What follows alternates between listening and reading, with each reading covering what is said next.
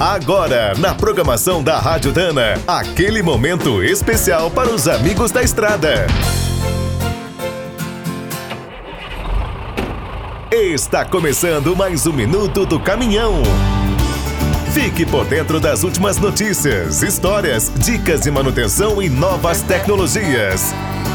Desde a chegada dos caminhões Euro 5 em 2012, ficou claro que introduzir uma tecnologia mais sofisticada no Brasil não é fácil. Além de ter dimensões continentais e regiões muito diferentes, o nosso país sofre com a logística precária e uma grande interferência política. O resultado é que até hoje a Euro 5 dá o que falar.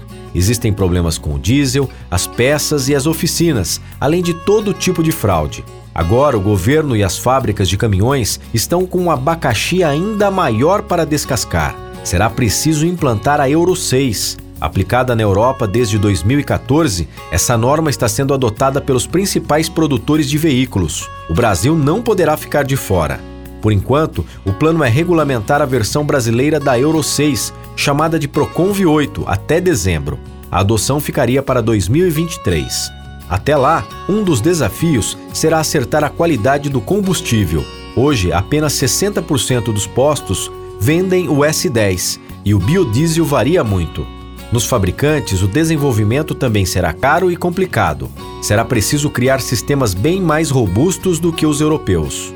Para os caminhoneiros e frotistas, os novos modelos Euro 6 serão cerca de 100 quilos mais pesados e cerca de 10% mais caros.